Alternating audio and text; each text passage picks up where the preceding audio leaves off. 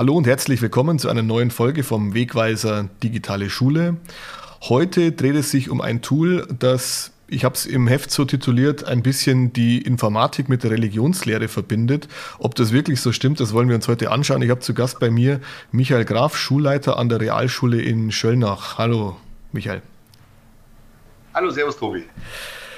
Du ähm, bist Schulleiter an einer Realschule im Bayerischen Wald. Du bist äh, computeraffin und du hast ein Tool eingesetzt im Religionsunterricht, aber auch in anderen Fächern, das eigentlich eher Informatiker nutzen. Kann man das so zusammenfassen?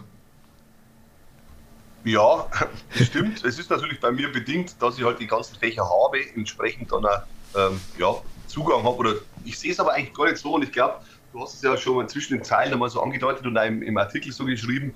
Ähm, es ist halt ein Tool. Ähm, ich kann, was du mit dem Tool machst, in welchem Fach oder in welchem, in welchem Umfeld, mit welchen Usern, das hängt, ist ja zuerst einmal nicht fest definiert. Mhm. Und äh, ich glaube auch, den Fehler sollte man nicht machen, dass man sie bei einem Tool zum Beispiel sagt, Word kann ich nur in Deutsch hernehmen, würde ja auch keiner machen. Richtig. Und genauso ist da auch. Also ich, ich würde das gar nicht so hochhängen. Ich habe ein Tool gefunden, das, wie gesagt, das gar nicht so, so geheimnisvoll ist, aber das einfach mir gefallen hat und ich finde, dass, dass es sehr viele Vorteile hat. Mhm.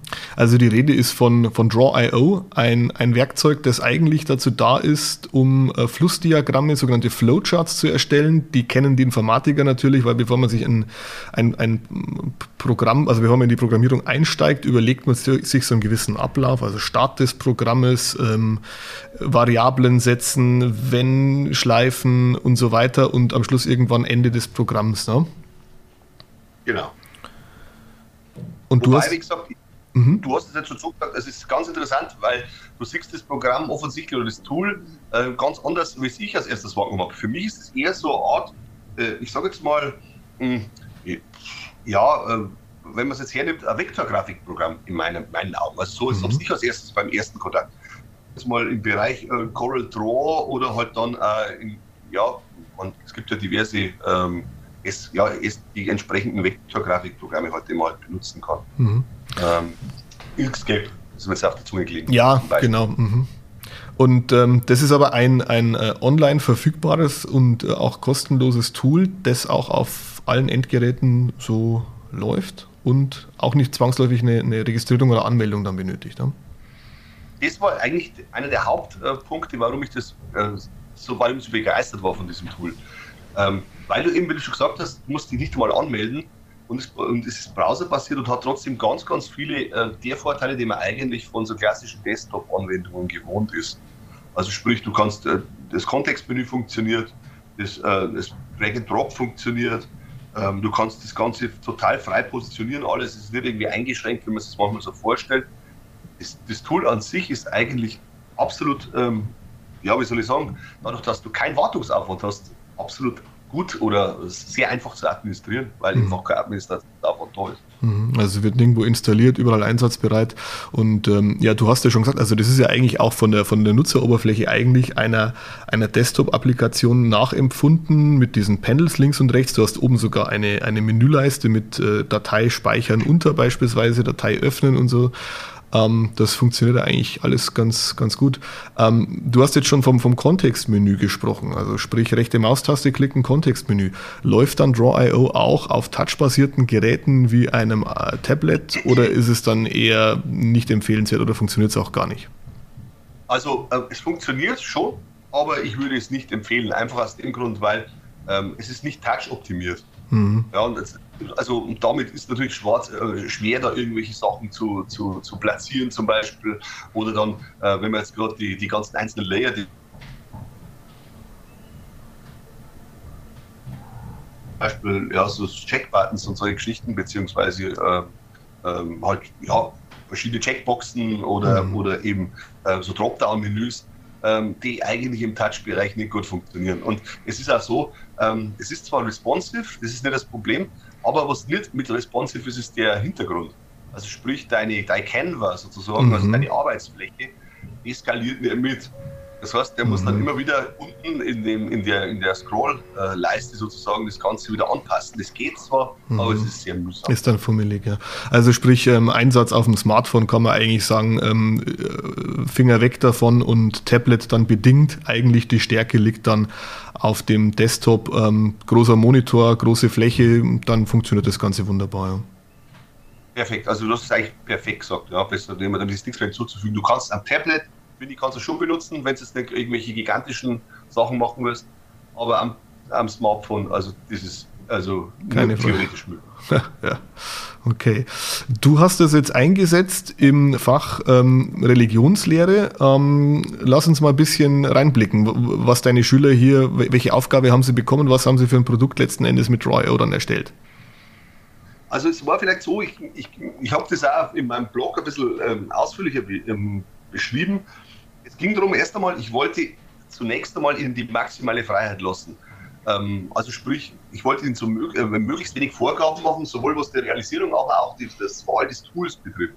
Aber ich musste irgendwie natürlich ihnen was vorgeben, weil wenn ich jetzt sage, bitte macht äh, Schaubild zum XY, mhm. äh, dann denken die Leute meistens sofort an Word oder vielleicht an PowerPoint und dann hört es auch schon auf. Deswegen wollte ich sie bewusst in eine andere Richtung steuern ein bisschen. Mhm. Und ähm, es gab aber trotzdem die freie Auswahl. Also manche zum Beispiel konnten einen Learning Snack machen, wenn sie es wollten. Mhm. Äh, wieder andere haben, ähm, äh, haben tatsächlich ein Dokument erstellt. Also sprich, da ist es um so Kontra-Geschichten gegangen.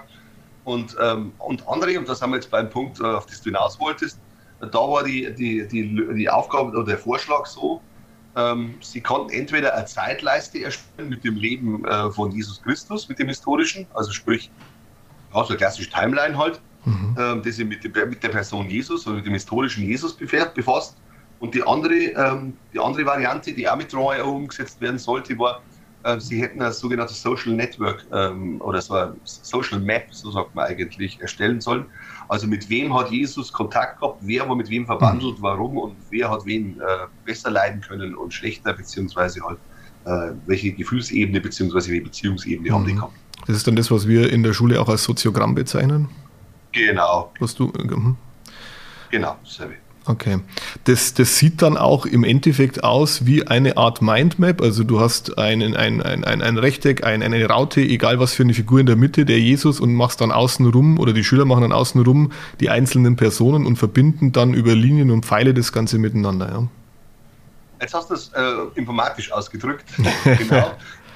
Das, also der Witz an der ganzen Geschichte war, dass ich genau das nicht vorgegeben habe. Mhm. Sondern ähm, es ist dann so gewesen, zum Beispiel, manche haben, ich glaube, bei dem, also bei dem, beim Soziogramm oder bei dem Social Map, da ist natürlich schwieriger, äh, dass du auskommst, ja, weil da bist du genauso fest angebunden, wie du es gerade gesagt hast. Aber bei der Timeline zum Beispiel mhm. haben manche eben nicht diese klassische äh, rechts-links oder oben nach unten, mhm. sondern die haben zum Beispiel dann einen Kreis definiert.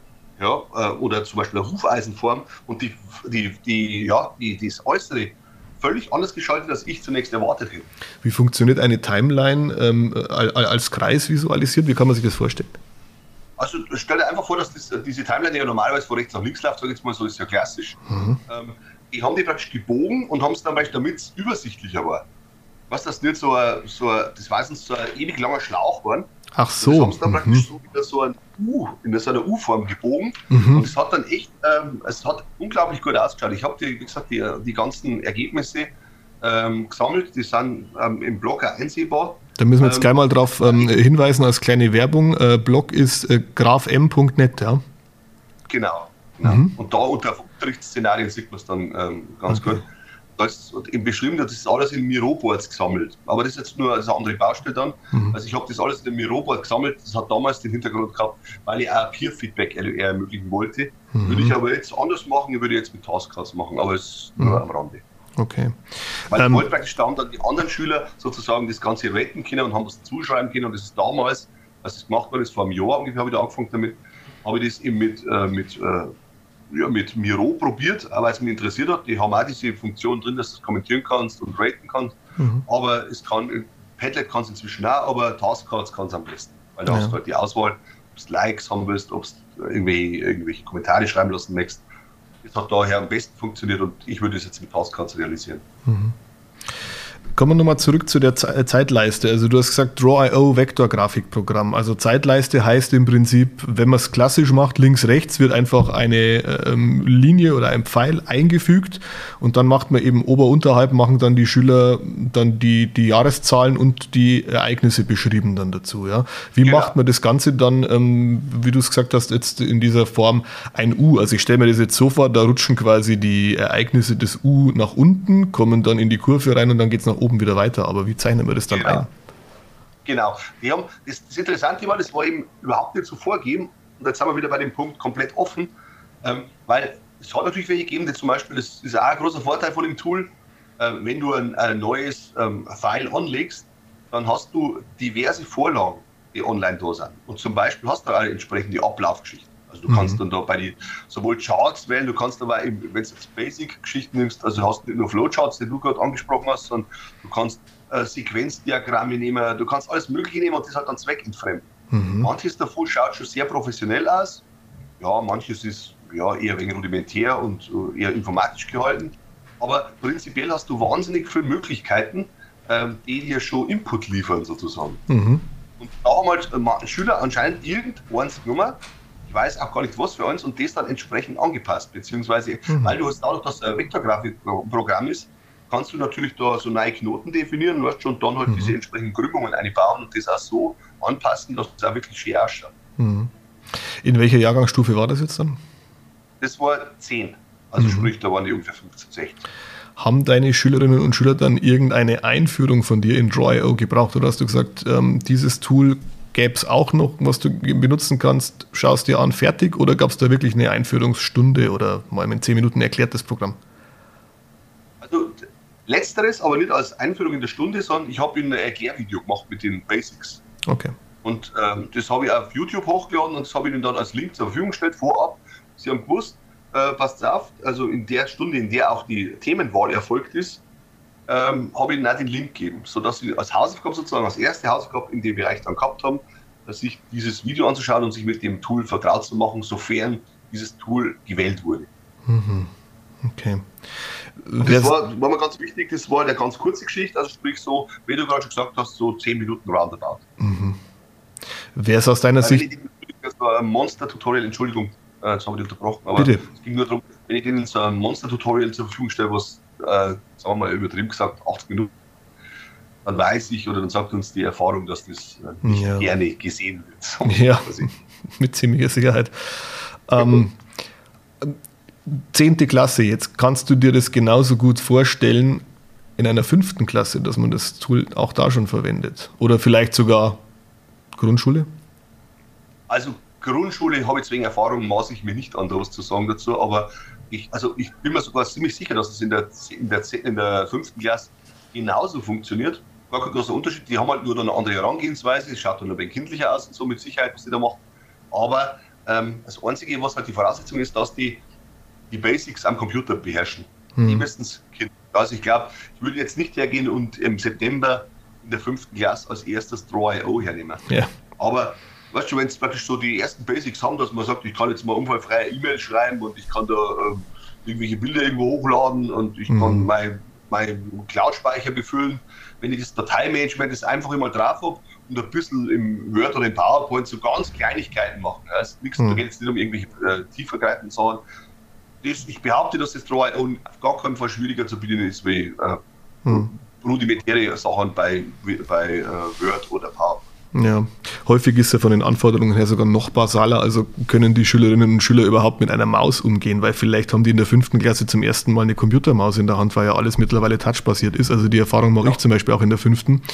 Ähm, ja. Aber wenn man das mal geschafft hat, also ich gebe dir recht, ich habe äh, Draw.io zum Beispiel auch in der fünften im Programmieren eingesetzt. Also da ging es darum, in Scratch sollten sie einen, einen Countdown programmieren, der von 10 rückwärts zählt und sollten aber auch sich vorher im Flowchart deswegen jetzt meine Herangehensweise in der Informatik, das mit Raw.io dann erstmal zurechtbasteln und das hat eigentlich schon ganz gut funktioniert und dann haben sie das Programmieren gestartet. Aber wir sind jetzt hier in einem anderen Fach und in einer ganz anderen Anwendung und ähm, das finde ich eigentlich super, dass du da auch sagst, naja, das ist ein Tool, aber ähm, das muss ja nicht auf den klassischen Einsatzbereich festgelegt sein und eigentlich ist es gar nicht der klassische, weil es ist doch mehr als ein Flowchart-Tool, es ist wirklich ein Vektorgrafikprogramm, da hast du recht. Ja.